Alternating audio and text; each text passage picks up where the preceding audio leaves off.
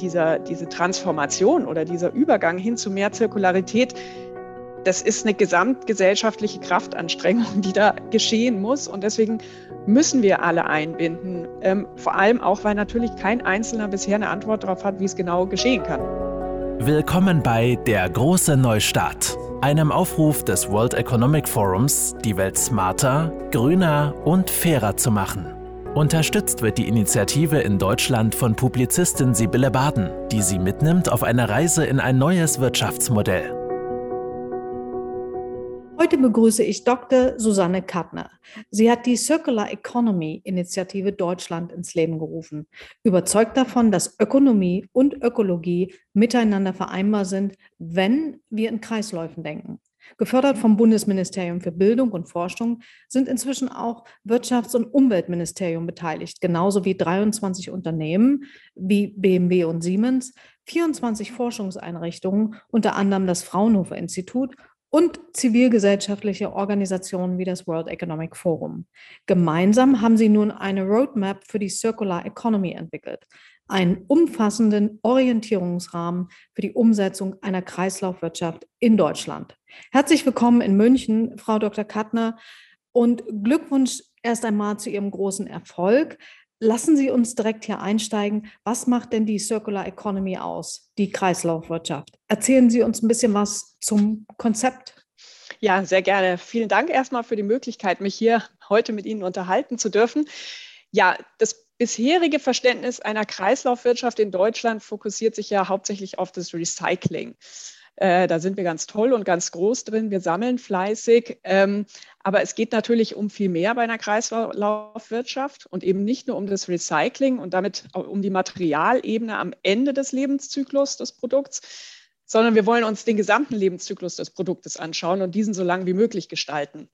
Und dazu gehören eben Maßnahmen wie Reparaturen, Wiederaufarbeitung. Man kann die Produkte danach wie neu wieder verkaufen oder man kann sie direkt wieder nutzen. Und das sind eben alles Maßnahmen, die in einem bisherigen Verständnis einer Kreislaufwirtschaft noch zu kurz gekommen sind bei uns in Deutschland. Hm.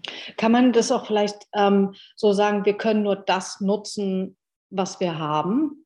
Also sagen wir mal so, wir müssen uns natürlich hinterfragen, ähm, wie wir in Zukunft leben wollen. Weil wenn wir jetzt in die Zukunft schauen und wir wissen, dass bis zum Jahr 2050 10 Milliarden Menschen auf der Erde leben werden und diese, und diese weiterhin ein Wohlstands, ähm, eine Wohlstandsdefinition, wie wir sie bisher im Westen jetzt haben, ähm, die also stark auf Materialbesitz und ähm, fokussiert ist, ähm, dann wird es schon schwierig werden. Das heißt, wir müssen, wir können zwar einerseits über die, die Potenziale einer Circular Economy sprechen, wie auch da eine Dematerialisierung mit reingeht, indem ich die Produkte eben nicht mehr kaufe, das, was ich gerade sagte.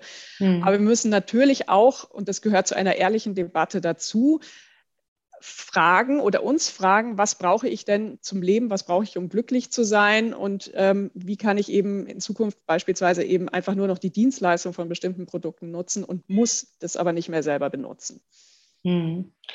Wir wollen also raus aus dem Wegwerfsystem, wie Sie das auch genannt haben, und hinein in ein regeneratives System, in dem wir also weniger Ressourcen verbrauchen, weniger Abfall produzieren und den Ausstoß von Treibhausgasemissionen verringern. Können Sie vielleicht anhand eines Beispiels den Unterschied zwischen zirkulär und linear nochmal deutlich machen? Ja, also eben diese Fragestellung immer wieder, muss ich das Produkt besitzen, um es ähm, nutzen zu können? Beispielsweise hier das Auto, ähm, kann ich das Produkt nicht einfach nochmal nutzen und muss ich es nach dem ersten Gebrauch wirklich wegwerfen? Das wäre jetzt eben dieser, dieser Kaffeebecher. Oder wie kann ich eben dafür sorgen, dass ich Produkte einfach länger nutzen kann, wenn ich sie schon besitze und da eben die Möglichkeit habe, sie zu reparieren und dass das eben auch einfach ist. Das Smartphone ist ja genauso ein Beispiel auch dafür. Ähm, ich habe hier bis auf einzelne Anbieter wenig Möglichkeiten, ähm, selber Akkus auszutauschen oder eine Kamera auszutauschen und so weiter weiter. Also hier auch den, den, den, den Nutzer, die Nutzerin mehr zu befähigen, dazu beizutragen, Produkte länger nutzen zu können. Mhm. Jetzt, jetzt, reden Sie vor allen Dingen von Produkten. Wenn wir zum Beispiel in die Landwirtschaft, einen kurzen Ausflug in die Landwirtschaft machen, mhm. äh, äh, und den Boden uns, uns anschauen. Überdüngt und äh, sehr viel rausgeholt aus dem Boden. Wie wäre hier eine zirkuläre Wirtschaft zu verstehen? Wie, wie, wie sehe hier ein guter Kreislauf aus? Mhm. Das ist schön, dass Sie jetzt nochmal so eine andere Perspektive reinbringen, weil man, glaube ich, mit so einer zirkulären Perspektive schon immer wieder verstehen kann, warum es an vielen Ecken und Enden so falsch läuft, weil im Grunde genommen sind ja viele der Probleme, die wir sehen, gehen ja nur darauf zurück, dass wir Ressourcen falsch und in, in zu großem Maße nutzen. Ne? Also ob das jetzt Erosion ist, ob das Wasserstress ist, Biodiversitätsverlust, ähm, gerade jetzt auch im landwirtschaftlichen Bereich.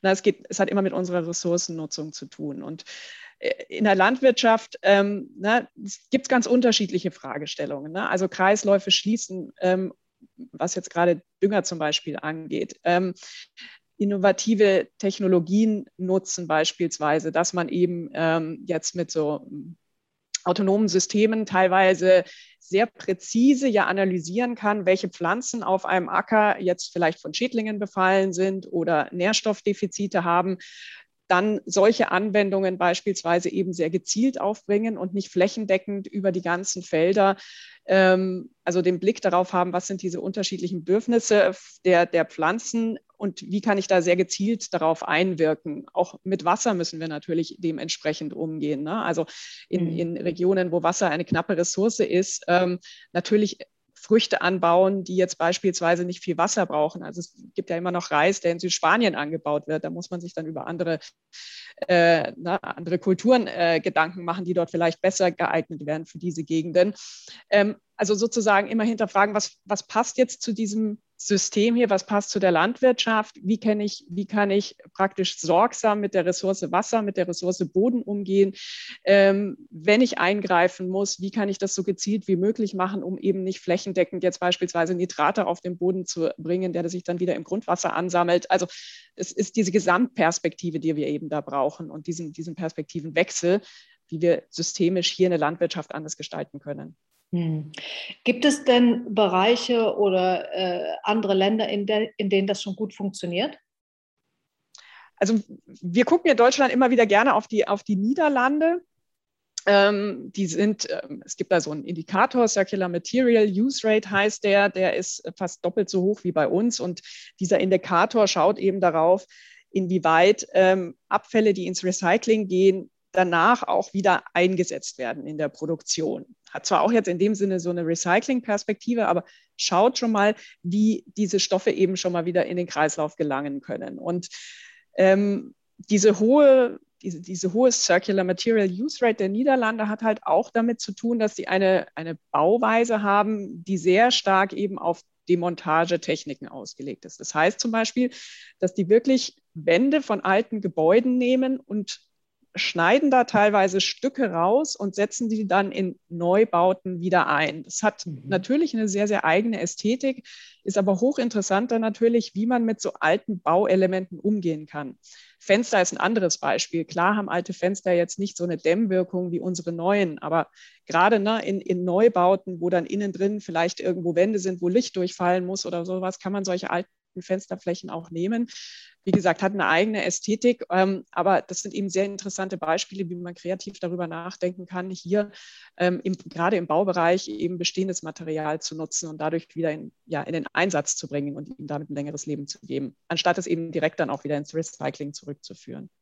Ja, in, in ähm, Holland gibt es, glaube ich, auch jetzt den ersten nachhaltigen Zement, der benutzt wird. Das habe ich vor ein paar Tagen erst gelesen.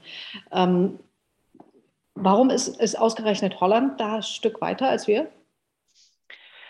die haben sich ja ziemlich früh ein sehr, sehr ambitioniertes Ziel gesetzt. Ne? Die hatten ja ausgerufen, ich glaube, es war jetzt 2016, nageln Sie mich da aber nicht fest, dass sie bis zum Jahr 2050 100 Prozent zirkulär sein wollen. Und ähm, mit so einer Zielsetzung, das spürt man ja auch in anderen Politikfeldern, ähm, ne, ist einfach jetzt mal die Marschrichtung klar. Und Unternehmen wissen auch, worauf sie sich einstellen können. Das kann einen wahnsinnigen Innovationsschub natürlich erzeugen.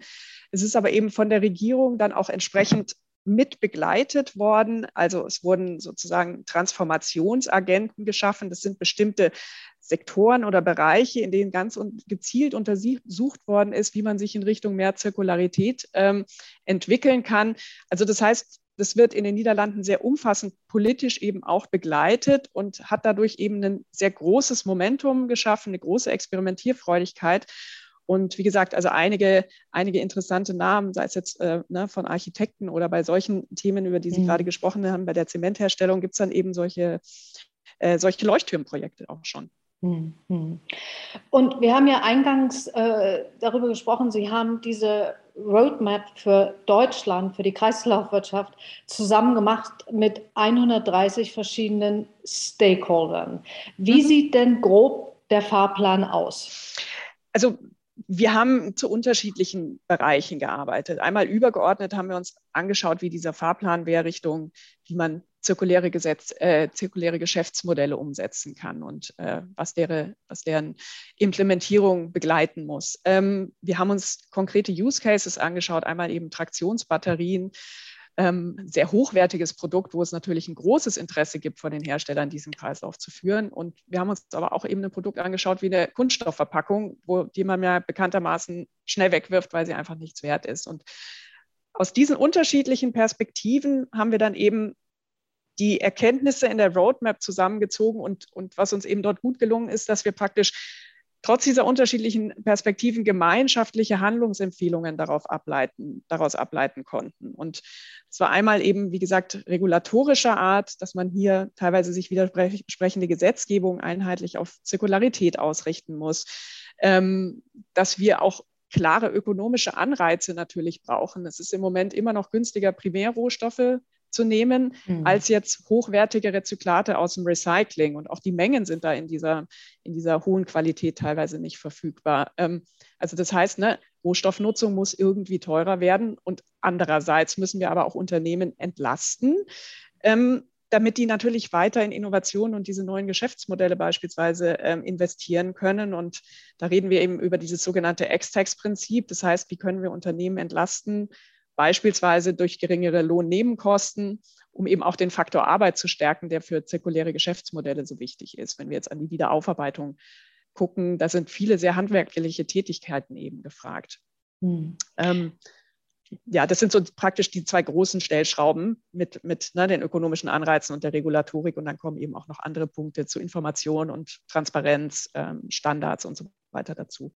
In Ihrer Roadmap sagen Sie, Unternehmen sollen durch neue Geschäftsmodelle zu einem Lieferanten von zirkulären Dienstleistungen anstelle von Produkten werden.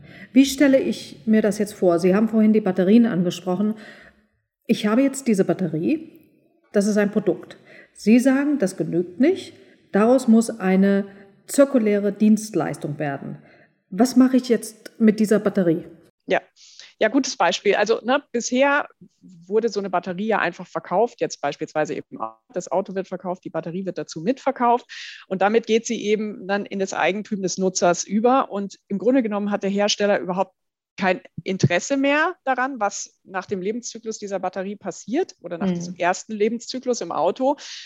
Und er, er hat aber auch keine Informationen mehr, was damit passiert. Das heißt eben, selbst wenn er Interesse daran hätte, es zurückzuführen, kann ihm das sehr schwer gemacht werden. So, das heißt, dieser Schritt vom Verkauf ist eben der, den wir machen wollen, indem wir diese Perspektive ändern und mehr jetzt der erste Schritt wäre dann zum Beispiel eine Leasing oder eine Vermietung von dieser Batterie, damit der Hersteller eben sicher sein kann, er kriegt es am Lebensende wieder zurück und könnte dann beispielsweise selber auch ähm, sich im Recycling engagieren, ähm, indem er die Batterien dann praktisch auch mit wieder aufarbeitet oder mit jemand anders zusammenarbeitet, der das für ihn übernehmen würde.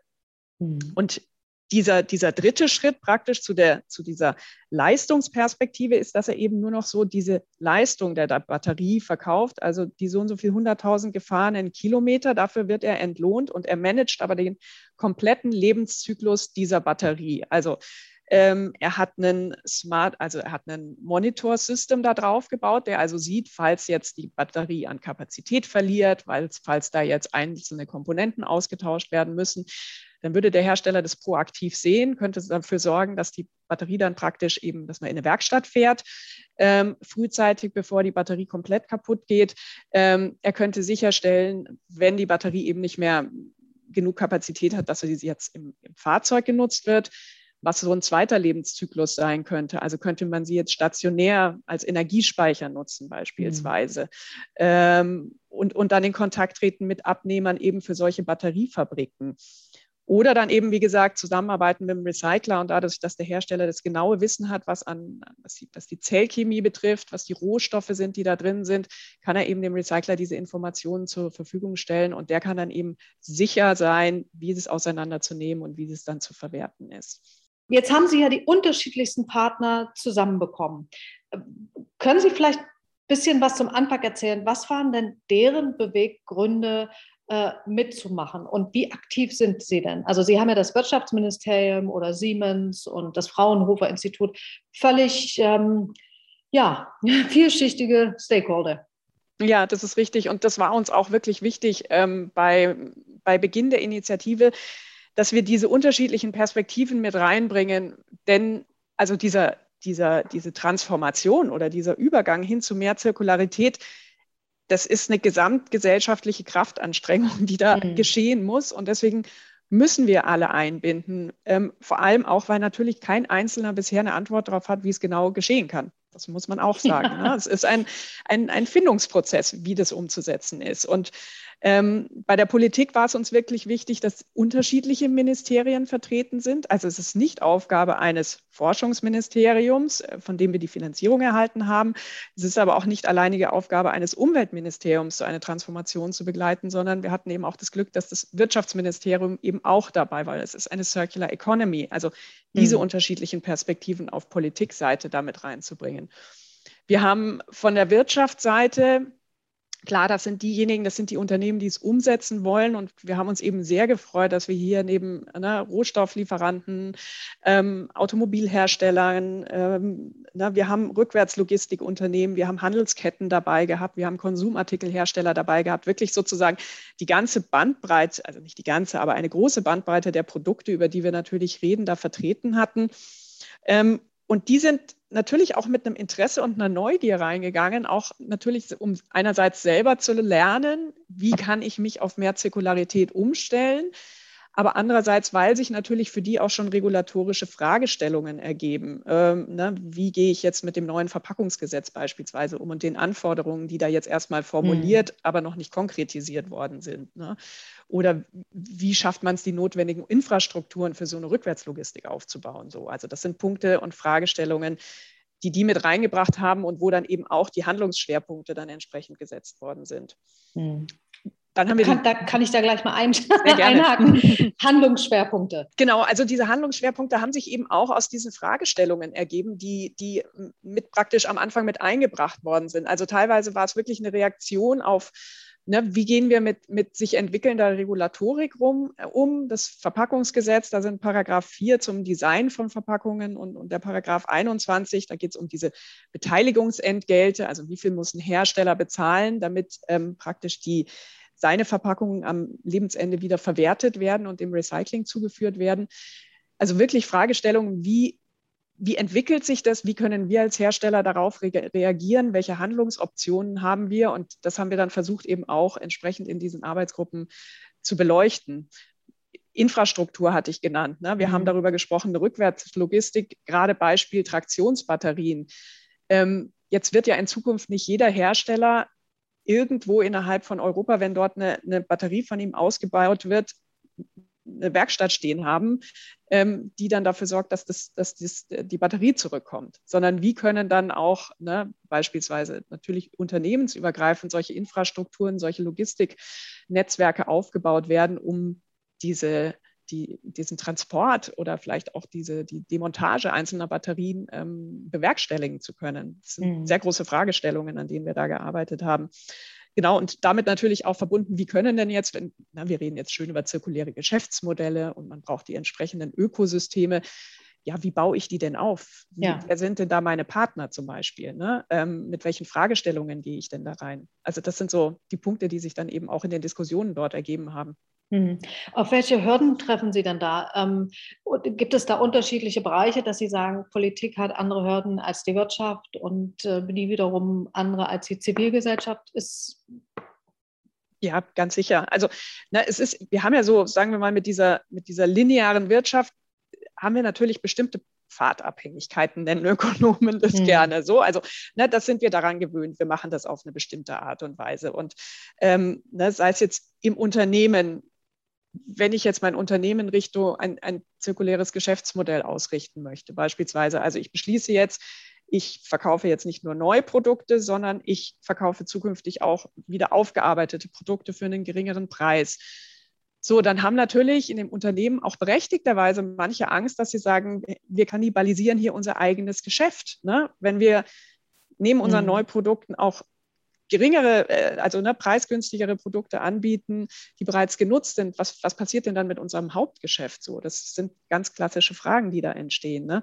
Ähm, gleichzeitig gibt es aber eben auch sozusagen Fragen, wenn ich, wenn ich jetzt diese, diese bereits genutzten Projekte anbieten möchte, wie kann ich denn sicherstellen, dass ich denn genügend zurückbekomme und zu welchem Zeitpunkt kommen die zurück und welche Qualität haben die? Wie kann ich eben, wie gesagt, mein Geschäft da überhaupt planen? Also das mhm. sind so ne, Fragen, die sich im Unternehmen stellen. Ähm, konsumbezogene Barrieren. Ich jetzt als Nutzer, ich würde jetzt natürlich erwarten, wenn ich so ein wieder aufgearbeitetes Produkt bekomme, dass es jetzt deutlich günstiger ist zum Beispiel. Jetzt ist es das aber nicht, weil da eben viele Stunden, vielleicht auch Handarbeit reingeflossen sind, um es wieder aufzuarbeiten. So, und dann denke ich immer noch so, naja, also ne, für die paar Euro mehr kann ich mir dann auch ein neues Produkt kaufen, anstatt so ein wieder aufgearbeitetes, auch wenn ich vielleicht zwei Jahre Garantie drauf habe. Also das ist so eine Erwartungshaltung von mir, dass neu auch immer besser ist und ich dann vielleicht ähm, nicht bereit bin, vergleichsweise viel Geld noch für ein wieder aufgearbeitetes Produkt zu bezahlen. Also mhm ganz unterschiedliche Barrieren. Finanzielle hatte ich vorhin schon genannt. Primärrohstoffe sind immer noch zu günstig im Vergleich zu Sekundärrohstoffen.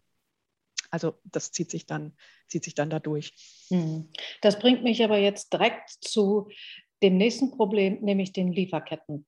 Mhm. Ähm, wenn wir uns die, irgendein Durchschnittsprodukt heute in Deutschland ähm, anschauen, dann ist das teilweise, ähm, ich, ich, ich, ich mache es jetzt mal etwas überspitzt, in Südamerika produziert, in Südostasien verpackt, verarbeitet, in Nordeuropa verkauft. So, jetzt gehöre ich zu denen, die dieses Produkt kaufen. Und ähm, wer soll das denn jetzt zurücknehmen und bearbeiten?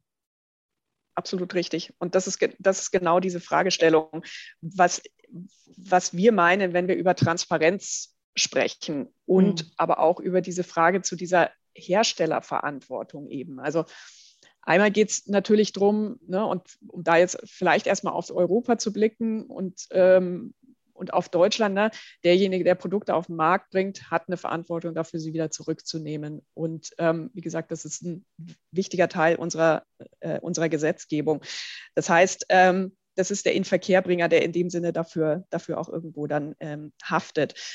Aber der muss natürlich auch wissen, wo kommen, wo kommen die Rohstoffe her, die da drin verbaut oder ähm, benutzt worden sind, wie wurden die zusammengesetzt beispielsweise. Ne? Ähm, und, und da setzen wir eben mit dieser Transparenzgedanke oder mit eben diesem Stichwort dieses Produktpasses an. Also wie kann mhm. ich am Anfang praktisch so eine Art Register zusammenstellen, was ist alles an Rohstoffen oder Additiven, vielleicht auch im Verpackungsbereich, ähm, in dieses Produkt reingeflossen. Ähm, Wenn es jetzt komplexere, beispielsweise Elektronikprodukte oder sowas sind, dann kann man natürlich auch beginnen zu gucken, wie ist dieser Lebenszyklus dieses ähm, Produktes gewesen? Ähm, wie ist der State of Health? Also wie, wie nutzbar ist es am Ende noch? Sind vielleicht wichtige Komponenten bereits kaputt einfach, so dass man es nicht wieder aufarbeiten kann und man es direkt ins Recycling schicken muss? Oder kann ich praktisch kurz Informationen auslesen, dass ich nur eine bestimmte Reparatur durchführen müsste und dann könnte ich es praktisch auch in eine, in eine Wiedernutzung geben? Das sind eben so Informationen, die man über einen Produktpass sammeln könnte, um damit eben dieses Unwissen, wo kommt es her, wem gehört es, was soll ich damit tun, ähm, um dem entgegenzuwirken. Und in diese Richtung denkt die Europäische Kommission ja auch. Äh, Stichwort Batterie wieder, die haben ja wirklich darüber nachgedacht, jetzt so eine Art Batteriepass praktisch mal verpflichtend zu machen, ja. um eben zu sehen, ob wir damit diese benötigte Transparenz hinbekommen. Ah, sprich, so ein Batteriepass, äh, was Sie jetzt angesprochen haben, dass halt ähm, der komplette Kreislauf daran ersichtlich ist, wo es herkommt, woraus es besteht und so weiter. Mhm. Genau, also das fängt an wirklich von den Rohstoffen, wo eben auch sichergestellt werden soll, dass hier keine Menschenrechtsverletzungen in der Lieferkette ja. begangen werden. Ähm, wie gesagt, ne, also Kobalt ist ja immer ein wichtiges Stichwort dabei. Wo kommt das her? Wie wurde das gefördert? Ähm, genau, welche, welche Rohstoffe da reingeflossen sind, welchen CO2-Fußabdruck die auch ja. mitbringen. Ja. Ähm, das ist sozusagen dieses, was wir äh, ne, statisches Wissen nennen. Das verändert sich nicht. Ähm, und dann kommt eben sozusagen diese dynamischen Daten dazu, also ne, Ladezyklen, Temperaturunterschiede beispielsweise, ne, wie, wie gut man die noch laden kann, die Kapazität, ob einzelne Komponenten kaputt sind und so weiter. Ähm, das ist dann sozusagen die dynamischen Daten, die über den Lebenszyklus ähm, gesammelt werden. Und das alles zusammengenommen kann dann eben dazu beitragen, dass wir jetzt nach diesem, nach so einer ersten Nutzungsphase wissen, super, können wir reparieren, kann sofort wieder eingesetzt werden oder vielleicht macht es tatsächlich sogar mehr Sinn, das direkt ins Recycling zu geben. Und dann stehen eben auch die entsprechenden Informationen für den Recycler bereit, wie das zu, ähm, wie er, wie er das, äh, diese Batterie verwerten kann. Hm. Das ist ja schon ein enorm komplexer Prozess, von dem wir hier sprechen. Ähm, und Sie haben vorhin auch kurz das Unwissen angesprochen, was sich natürlich jetzt auch verändern muss. Muss der Konsument jetzt mal wieder zum ähm, Bürger werden und auch sich selbst vielleicht ein bisschen bemühen, dass er versteht, was die Kreislaufwirtschaft, die wir jetzt also anstreben, eigentlich zu tun hat mit dem Klima und der Biodiversität? Oder sagen Sie, das ergibt sich im Laufe des Prozesses? nee, ich glaube, also sagen wir mal, es wäre schön, wenn sich im Laufe des Prozesses ergibt, weil man auch darauf hinwirkt. Und ähm, also ich habe ich hab ja lange Zeit im, in, im Klimabereich gearbeitet, auch am Potsdam-Institut. Ähm, und habe deswegen auch diese, diese, diese Perspektive und das Verständnis des, ähm, des Klimawandels immer in meine Arbeit zur Circular Economy mit reingebracht. Und im Grunde genommen geht es ja einfach darum, ne, unsere gesamte Ressourcennutzung verursacht die Probleme, wie wir sie sehen, hatte ich vorhin schon gesagt, Klimawandel, Artensterben und so weiter. Ne? Das heißt, im Bereich des Klimas, glaube ich, ist schon eine sehr große Aufmerksamkeit in der Gesellschaft da, wie damit umzugehen ist, ne? was man machen muss, um jetzt konkret CO2-Emissionen einzusparen. Ähm, da, da ist ja viel passiert in den letzten Jahren. Diese Diskussion ist aber noch so ein bisschen abgekoppelt von dem, was, wie das mit der Ressourcennutzung zusammenhängt. Und hier würde ich mir schon wünschen, dass wir das wirklich noch mal viel besser hinkriegen in der Kommunikation, Kommunikation, dass das alles zusammenhängt, dass unser Konsum sozusagen immer mit Ressourcennutzung und damit auch immer mit CO2-Emissionen verbunden ist. Und eigentlich brauchen wir im Grunde genommen eine riesige Bildungsinitiative dafür. Ne? Also wirklich angefangen bei frühkindlicher Bildung und das gibt es in anderen Ländern. Ich meine, dass es in Finnland ist, ähm, ne, wo sozusagen es, es, es, Schulungen zum Umweltwissen gibt. Ja, ähm, ja ist, ne, in die Grundschule gehören Diskussionen dazu, Heimat- und Sachkundeunterricht. Ne, in den Gymnasien, in den Universitäten werden jetzt schon Professuren gegründet zu Circular Economy. Aber was wichtig ist, ist, dass wir eben jetzt nicht wieder so Silos schaffen, dass wir einzelne Professuren haben, sondern eigentlich ne, bei den Ingenieuren, bei den Ökonomen diese Thematik da reinbringen, weil hier muss ja auch diese Veränderung stattfinden in der, in der konzeptionellen Logik, wie sich diese unterschiedlichen Disziplinen mit, dem Thema, mit ihren Themen beschäftigen. Ähm, und dann natürlich in der beruflichen Weiterbildung, auch in den Unternehmen, ne, ähm, muss das Thema Eingang finden. Also da ist noch viel zu tun. Ich würde gerne noch mal ganz kurz da auf dieses ähm, Beispiel in der Landwirtschaft zurückkommen, weil ich mit ein langes Gespräch geführt habe ähm, mit Demeter. Und Demeter ist ja der biodynamische Kreislaufpionier in der Landwirtschaft. Die mhm. gibt es seit 100 Jahren und die haben in der Corona-Zeit ähm, 25 Prozent Zuwachs gehabt an Nachfrage.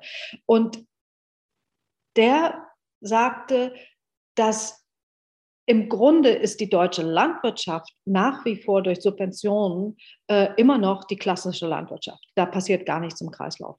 Mhm. Kreislauf ist die absolute Nische. Mhm. Also die deutsche Landwirtschaft ist fernab von der Kreislaufwirtschaft. Jetzt haben Sie ja BMW, Siemens etc. mehr so die Industrie äh, bei sich. Sind die schon ein Stück weiter? Da ich mich mit dem Thema Landwirtschaft selber jetzt noch nicht befasst habe, ist, ist es schwierig für mich, diesen Vergleich direkt herzustellen. Aber sagen wir mal so, wenn ich danach gehe, was ich jetzt beobachte, ist es sagen wir mal, leichter jetzt mit einzelnen Produkten jetzt diese komplexe Zirkularität einmal durchzudeklinieren und sich anzugucken, wie hier unsere, die Kooperationen anders umgesetzt werden müssen, beispielsweise ein zirkuläres Geschäftsmodell auch vielleicht erstmal im eigenen Unternehmen aufzubauen, als jetzt wirklich so einen also dieses System Landwirtschaft, wie es in Deutschland existiert und wie es ja auch von der Europäischen Kommission, also na, auf EU-Ebene entsprechend gefördert wird, da wird nach Fläche gefördert und nicht nach dem ökologischen Beitrag, den diese Landwirtschaft leistet. Das, das ist schon nochmal ein anderes Spannungsfeld. Und deswegen ja, würde ich sagen, ich, ich glaube das sofort, was Ihr Gesprächspartner gesagt hat, weil hier eben mit anderen Subventionen nochmal ganz andere Weichenstellungen stattfinden, als ähm, wir jetzt beispielsweise im produzierenden Gewerbe das jetzt in Deutschland sehen. Hm. Wir haben ja inzwischen in der EU diese Abfallrahmenrichtlinie, äh, die den Übergang zur Kreislaufwirtschaft als äh, Ziel festgelegt hat und formuliert hat. Ähm, die verlangt ja von den Mitgliedstaaten jetzt ausdrücklich die Förderung nachhaltiger Produktions- und Konsummodelle und eine langlebige Gestaltung und Reparierbarkeit. Also alles das, was eine gute ähm, Circular Economy ausmacht. Für wie durchsetzbar halten Sie denn diese Richtlinie jetzt? Weil Sie haben vorhin gesagt, 1994 wurde in Deutschland das Gesetz zur Förderung der Kreislaufwirtschaft verabschiedet. Das ist jetzt mal lockere 27 Jahre her. Hm. Nun die EU. Und ja, wie lange wird das jetzt noch in Anspruch nehmen? Ja, also man, man, muss ja auch sagen, ne, das Kreislaufwirtschaftsgesetz oder ne, auch so das Verpackungsgesetz beispielsweise, ähm, die implementieren ja EU-Recht. So, das heißt, ne, so was, was hier was wir national umsetzen, ist ja dann oft schon von der europäischen Ebene vorgegeben und wir müssen das eben dann in äh, nationales Recht überführen. Was dort jetzt eben auf Kommissionsebene passiert, ist, ist sehr, sehr fortschrittlich, auch mit einer, der Überarbeitung der Ökodesign-Richtlinie, die ja praktisch auch diese Perspektive ändern will, rein von Energieeffizienz hin zu mehr Materialeffizienz und Langlebigkeit. Also da passiert sehr viel und wie gesagt, umsetzen müssen wir es praktisch in unserer, unserer eigenen Regulatorik ja dann auch. Ähm, ich, ich, kann jetzt hier ein Beispiel nennen. Es gibt ja praktisch im Rahmen der Abfallrahmenrichtlinie ähm, unterschiedliche sektorspezifische Richtlinien, wie beispielsweise eben zu Batterien oder zu Verpackungen und zu Elektro- und Elektronik-Altgeräten. Und hier findet ja eben genau dieser Perspektivenwechsel schon statt. Ne? Ich hatte vorhin gesagt, das Verpackungsgesetz, da sind jetzt Elemente eben schon mit drinnen, dass das Design praktisch ähm, ökologischer werden soll, dass die, die ähm, Beteiligungsentgelte nach ökologischen Kriterien, also zum Rezyklatanteil von der Verpackung beispielsweise, aufgesetzt werden sollen. Ähm, bei der Batterie, das ist jetzt eben diese neue Batterieverordnung, die über den Produktpass nachdenkt, ähm, würde es sogar passieren, dass die Verordnung direkt bei uns gilt und eben nicht über den Weg der Direktive und die Implementierung ins, ins, ins nationale Gesetz praktisch nochmal Umweg gehen muss. Und gerade in, mit dieser Batterieverordnung denkt die Kommission ja wirklich extrem weit. Ne? Also da geht es um die Kreislaufführung. Ähm, sie will Anreize setzen für die unterschiedlichen Marktteilnehmer, ähm, sich hier eben entsprechend zu engagieren. Die Informationen sollen über einen Produktpass bereitgestellt werden. Ähm, es soll die Fragestellung, ne, wie gehe ich mit dieser Batterie nach der ersten Nutzung um, adressiert mhm. werden. Also das ist schon eine sehr gesamtheitliche Perspektive, die die Kommission da einnimmt. Und wenn es eben eine Batterieverordnung wird, eine Battery Regulation, dann wird die für uns auch sofort in Deutschland dann bindend. Mhm.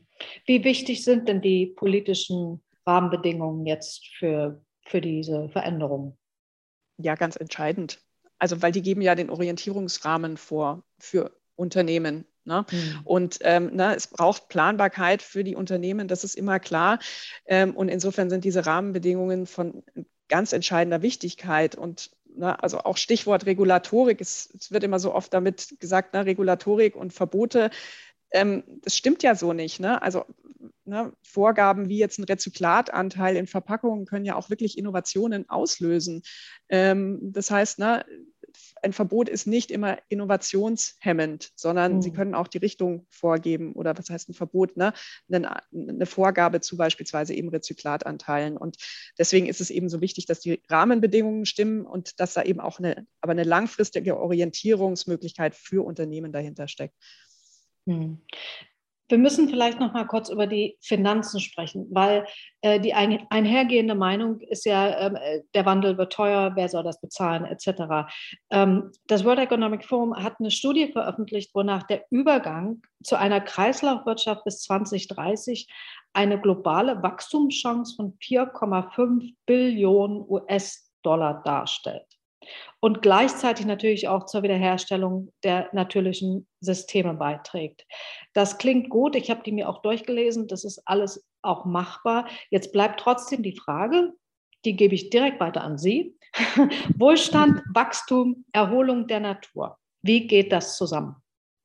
Ja, also ich, na, es, es, es gibt jetzt einige Studien schon zu diesen Potenzialen einer Circular Economy, ne, zu den Innovationspotenzialen, auch zu den Potenzialen, eben Ressourcen zu schonen und damit ne, Treibhausgasemissionen zu reduzieren. Und also wir sind überzeugt davon, dass diese, dieser systemische Perspektivenwechsel enorme Potenziale mobilisiert und mit sich bringt. Ne? Ähm, das ist ganz klar. Sowohl eben, wie gesagt, im Umweltbereich, aber auch mit Blick auf Innovation, auf Rohstoffsicherheit und auf Wettbewerbsfähigkeit. Ähm, wir haben ja versucht, es auch selber zu modellieren in unserer Roadmap. Ähm, wir haben da uns angeschaut, wie beispielsweise jetzt Circular Economy Hebel, wie eine verlängerte Nutzung von Produkten oder eine intensivere Nutzung über beispielsweise Sharing-Modelle oder eben auch ein, ein, ein deutlich besser ausgebautes Recycling mit deutlich höheren Qualitäten, die da praktisch dann als Rezyklate rauskommen, mhm. die dazu beitragen können, jetzt Treibhausgasemissionen einzusparen und, und Ressourcen zu schonen. Und das war eben interessant zu sehen, dass im Vergleich zu diesem Referenzszenario, also ähm, dass praktisch ein, ein, die bisherigen, bisherige klimapolitische Maßnahmen weiterfährt, aber eben diese Circular Economy Maßnahmen noch nicht abbildet, dass man eben sieht, dass hier doch mit, mit Blick auf das Ziel der Treibhausgasneutralität im Jahr 2050 diese Circular Economy Hebel einen großen Beitrag leisten können, um wirklich nochmal die Emissionen deutlich ein Stück runterzufahren. Und die, die Rohstoffeinsparungen sind mit Blick auf das Jahr 2050 hier auch nochmal größer. Also da haben wir Reduktionen von fast 70 Prozent sehen können. Also das heißt, diese Potenziale sind oft, also sagen wir, sie sind offensichtlich, sie werden also ne, es gibt Modellierungen, die das auch nochmal versuchen nachzuweisen. Ähm, und wenn wir, wie gesagt, ne, mit, mit, mit unseren Unternehmen sprechen, gerade was eben Innovation und Wettbewerbsfähigkeit ansteht, angeht, dann sieht man auch, dass das Potenzial dort gesehen wird und die Bereitschaft, sich in diese Richtung zu entwickeln. Aber äh, ich, ich, ich muss immer dieses Aber sagen, ähm, wir müssen da auch ehrlich sein. Ne? Es ist ähm, Thema Suffizienz, das will immer nie jemand drüber reden, weil Suffizienz immer Verzicht heißt. Ich, ich, ich möchte das nicht unter Verzicht betitelt haben, sondern ich möchte wirklich einfach dazu immer noch aufrufen, auch mal diesen Schritt zurückzutreten und zu fragen, was, was bedeutet denn Wohlstand für mich? Und ist, muss dieser Wohlstand immer auf Konsum und materiellen Besitz sich darüber definieren oder ist nicht Wohlstand auch was anderes? Ist Wohlstand, das ist ja auch nicht neu, Zeit, die ich habe, beispielsweise, ne? Mhm. Zeit für soziale Interaktionen, für Familie.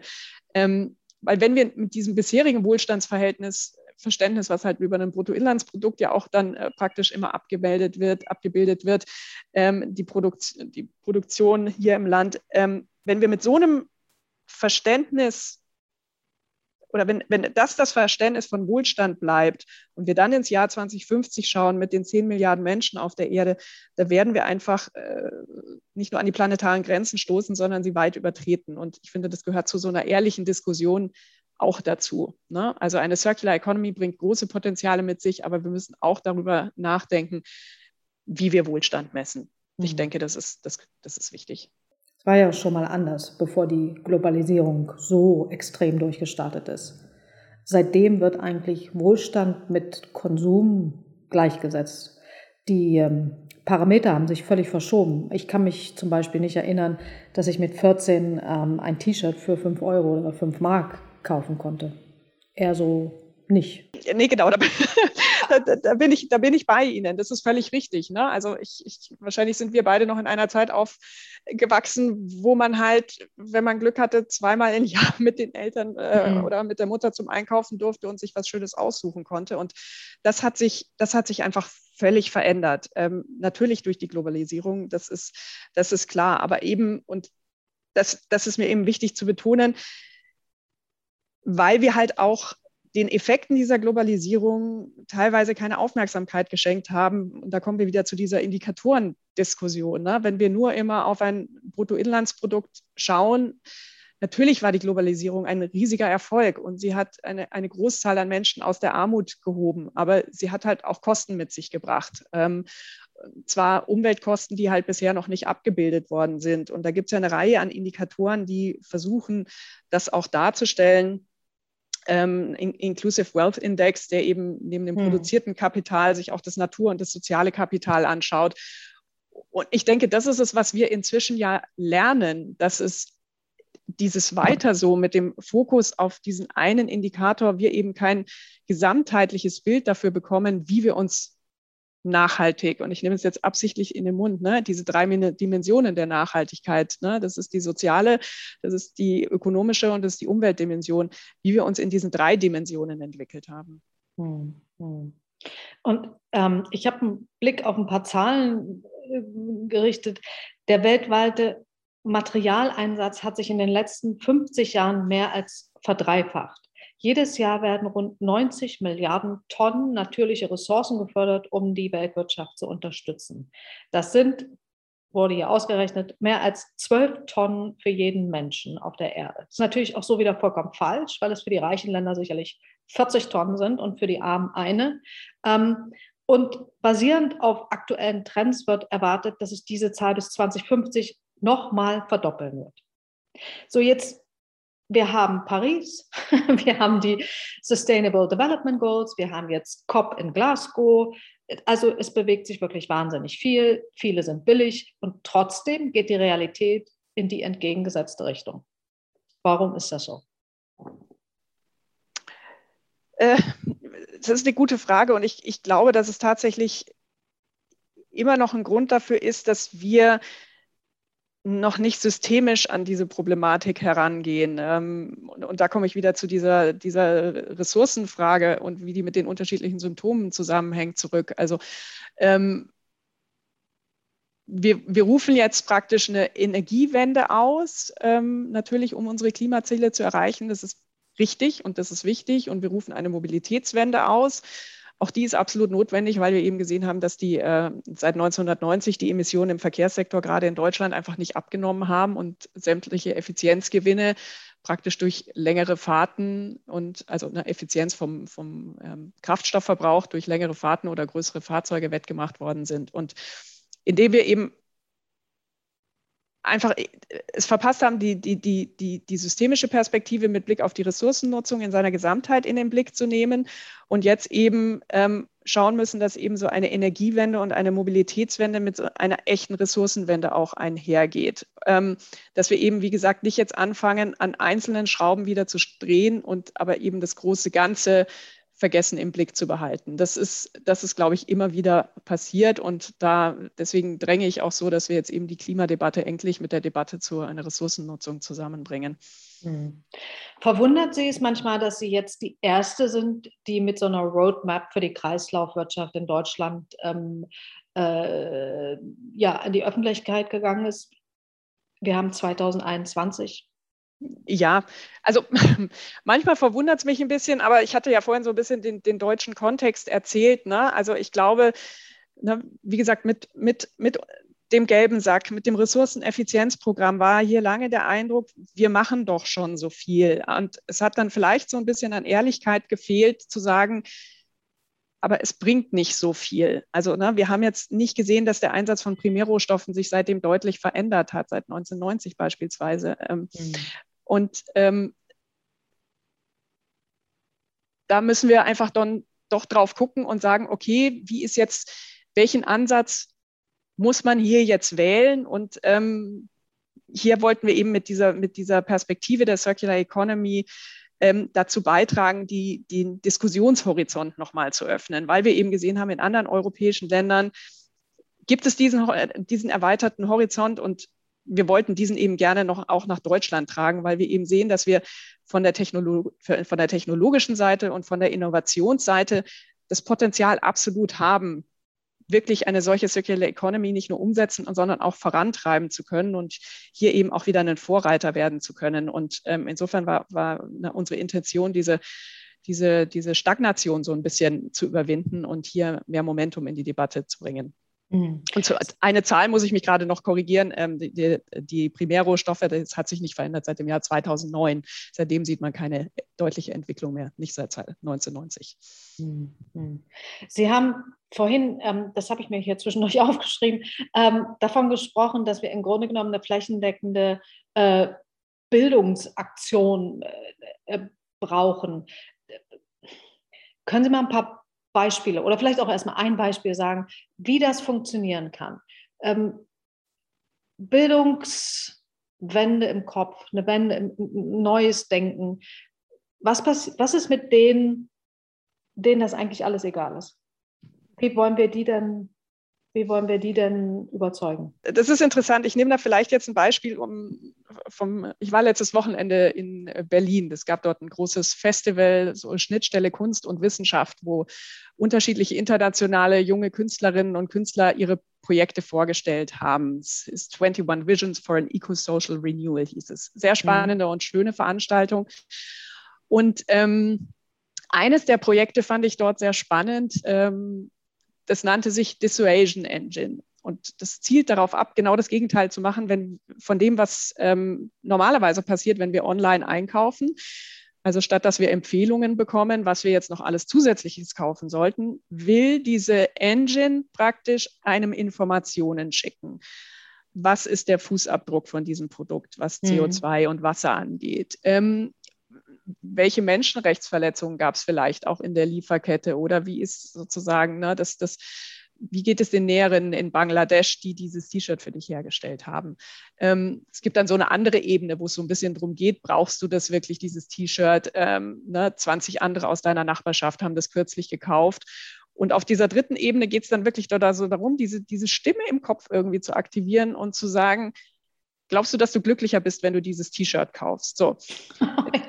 habe ich so, es ist eine ziemlich subversive Art, da dran zu gehen. Und mir hat das sehr gut gefallen, das Projekt. Und wir haben das dann, ich habe da Gruppen geführt und wir haben das dann praktisch den Besuchern vorgeführt. Und das war hochinteressant zu sehen, wie manche Leute darauf reagiert haben. Junge Leute, ähm, wo man das Gefühl hat, die na, gehen bewusst mit dieser Fragestellung um und die sehr, sehr, sehr distanziert auf diese Idee reagiert haben. Und ich immer nachgefragt habe, ja, warum denn? Und dann wo hieß es oft so, ja, das ist ja jetzt nicht meine Verantwortung, sondern das ist ja die Verantwortung des Unternehmens. Mhm. Die müssen doch das sicherstellen. Und dann habe ich immer wieder nachgefragt und habe gesagt, naja gut, aber indem du jetzt praktisch das kaufst, ähm, na, sozusagen erhöhst du wieder den Umsatz dieses Unternehmens. Das Unternehmen wird noch mächtiger und du kannst mit deiner Kaufentscheidung ja viel bewirken mhm. auch. Mhm. Und da war am Anfang eine, eine sehr großer Widerstand teilweise da, sich damit auseinanderzusetzen, welche Rolle ich denn als Einzelner spiele. Und es wird oft immer geguckt, die Politik muss machen, die Unternehmen muss, müssen machen.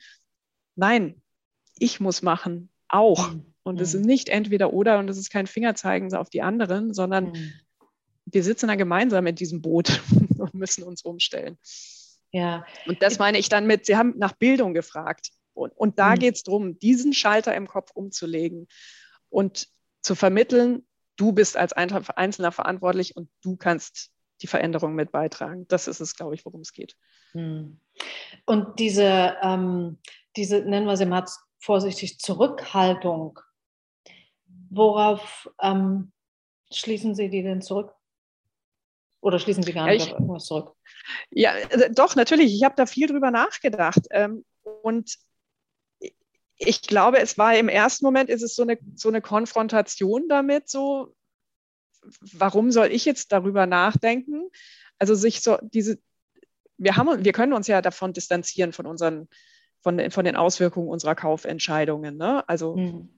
Auch diese ganze Diskussion um Fleisch essen, ja oder nein. Ne? Also es ist, äh, wir müssen, wir müssen uns nicht überlegen, wie es den Tieren dabei geht. Wir müssen nicht drüber nachdenken, wie es der Näherin in Bangladesch geht, die mein T-Shirt für fünf Euro näht. So, also es ist ja alles immer schön verpackt, kommt es bei uns an und ich kann konsumieren, ohne über die, die, die, diese Externalitäten, sagen wir es mal, im sozialen oder im Umweltbereich nachdenken zu müssen. Und ich glaube, diese Konfrontation damit, dass hier es etwas geben könnte, was dich dazu zwingt, hat so eine gewisse Zurückhaltung ausgelöst. Und es war dann irgendwie aber auch schön zu sehen, wie wenn man in die Diskussion gibt, geht diese Zurückhaltung jetzt nicht bei allen, aber dann doch mhm. bei einigen mhm. weicht und dieses Erkennen klar wird, so vielleicht auch diese Ohnmacht weicht, ich als Einzelner kann nichts tun, sondern na, durch, durch mein Konsumverhalten habe ich Macht, natürlich, mhm. ne, habe ich. Marktmacht.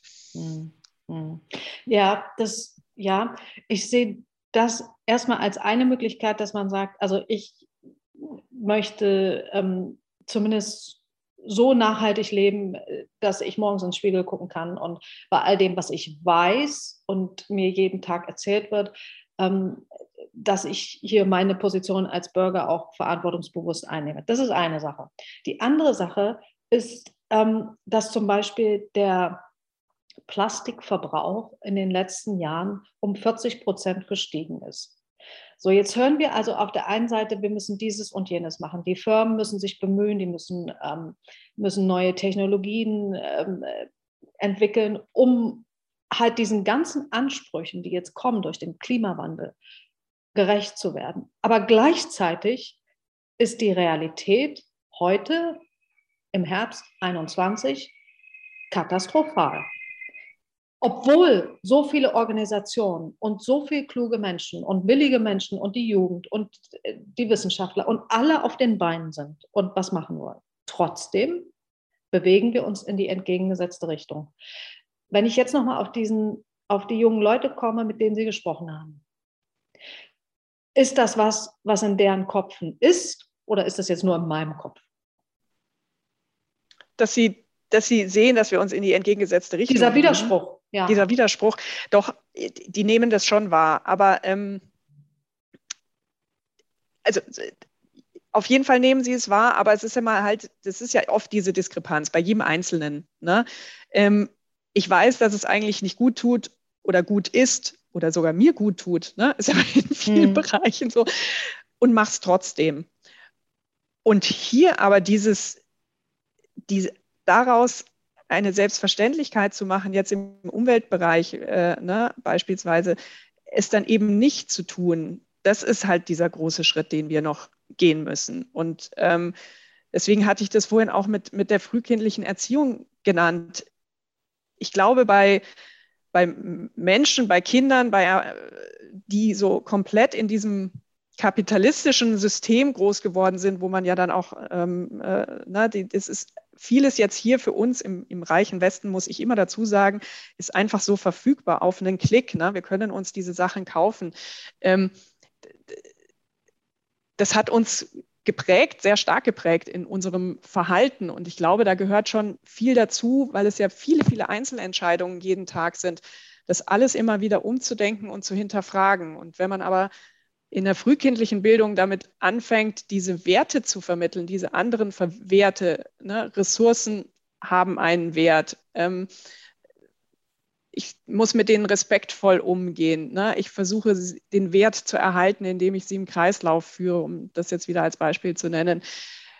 Dann, dann wird eben, wie gesagt, diese, diese, dieser, dieser Umgang damit, mit diesen Produkten, die uns umgeben, glaube ich, schon auch ein ganz anderer werden weil eben ein anderes Wertverständnis dahinter steckt. Nicht etwas, dass ich etwas benutzen und es wegschmeißen kann, sondern etwas, das ich ne, versuchen muss zu bewahren irgendwo, zumindest so lange wie möglich. Hm, hm.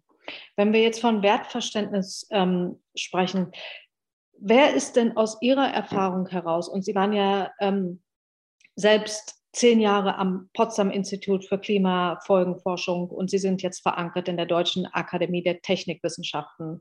Sie waren Wissenschaftsleiterin und stellvertretende Leiterin der Geschäftsstelle des Klimarats. Sie haben den Sachstandsbericht mitverfasst und geleitet, der die wissenschaftliche Grundlage für das Pariser Klimaabkommen der Vereinten Nationen bildet. Wer soll denn jetzt aus all ihrem Wissen heraus im 21. Jahrhundert den Kompass für Gerechtigkeit und Ethik und nachhaltige Entwicklung, ähm, wer soll den denn formulieren und den Neustart richten? Also ich glaube, teilweise ist der schon formuliert. Also, oder fangen wir mal mit dem, mit dem IPCC, mit dem UN-Klimarat an. Also was der geschafft hat, und ich bin immer noch stolz, auch da, dabei gewesen sein zu dürfen. Ne, der UN-Klimarat hat es geschafft, auf eine wirklich unvergleichliche Weise die wissenschaftlichen Erkenntnisse zum Klimawandel zu bündeln, dass sie eben nicht mehr angefochten werden konnten, sondern dass das mhm. eben dieses Wissen zum Klimawandel darstellt und auf dieser Basis ja auch ähm, globale politische Abkommen formuliert worden sind. Ne? Sie haben gerade das Paris-Abkommen genannt. Das, sind, das ist ein wahnsinnig wichtiger Schritt gewesen. Ne? Mhm. Wir haben in der UN ja eigentlich auch mit den Sustainable Development Goals schon eine Art Wertekompass, ne? Mhm. die ja als Ziele formuliert, ja jetzt auch wirklich mit einzelnen detaillierten Indikatoren unterlegt worden sind. Also ne, das heißt, wir haben sogar, uns wurde sogar der Weg vorgegeben, wie wir dahin kommen und wie, ja. wir, wie wir es messbar machen, ne, dass wir es hinkriegen. Ähm, also ich glaube, damit steht uns schon ein guter Orientierungsrahmen oder eben dieser Kompass, von dem Sie gesprochen haben, zur Verfügung. Und dann ist es, glaube ich, auch wirklich ein Zusammenspiel von ganz unterschiedlichen Akteuren, die eben dazu beitragen, dass eben hier so neue Narrative entstehen, die dann diese gesellschaftliche Veränderung befeuern. Und dazu gehört jetzt ne, im, im, im politischen Bereich sicherlich die Europäische Kommission mit dem European Green Deal, mit den Circular Economy Action Planen jetzt für meinen Bereich, mit dem Ziel der Treibhausgasneutralität. Ähm, wir haben gesellschaftliche Akteure, natürlich muss man die nennen, Fridays for Future. Mhm. Ich, ich bin ja in diesem Bereich jetzt schon lange tätig. Es ist eine völlig andere gesellschaftliche Debatte geworden, seit die aufgetreten sind. So. Und sie haben ein wahnsinniges Momentum entwickeln können. Und sogar die, die, die, die, die Judikative jetzt, also ne, das Urteil des Bundesverfassungsgerichtes, mhm. das jetzt einfach sagt, ne, ähm, der Klimaschutz sichert die Freiheitsrechte zukünftiger Generationen und wir müssen ihn deswegen ambitioniert gestalten und klar definieren, wie die Maßnahmen aussehen, um eben dahin zu kommen. Das sind alles praktisch Akteure ganz unterschiedlicher Couleur, die aber eben dazu beitragen, dass sich hier etwas verändert, dass das Narrativ sich verändert, dass die Blickrichtung eine andere wirkt und wird. Und es ist genau dieses Zusammenwirken dieser unterschiedlichen Akteure, die diesen Neustart befähigen, hm. denke ich. Hm.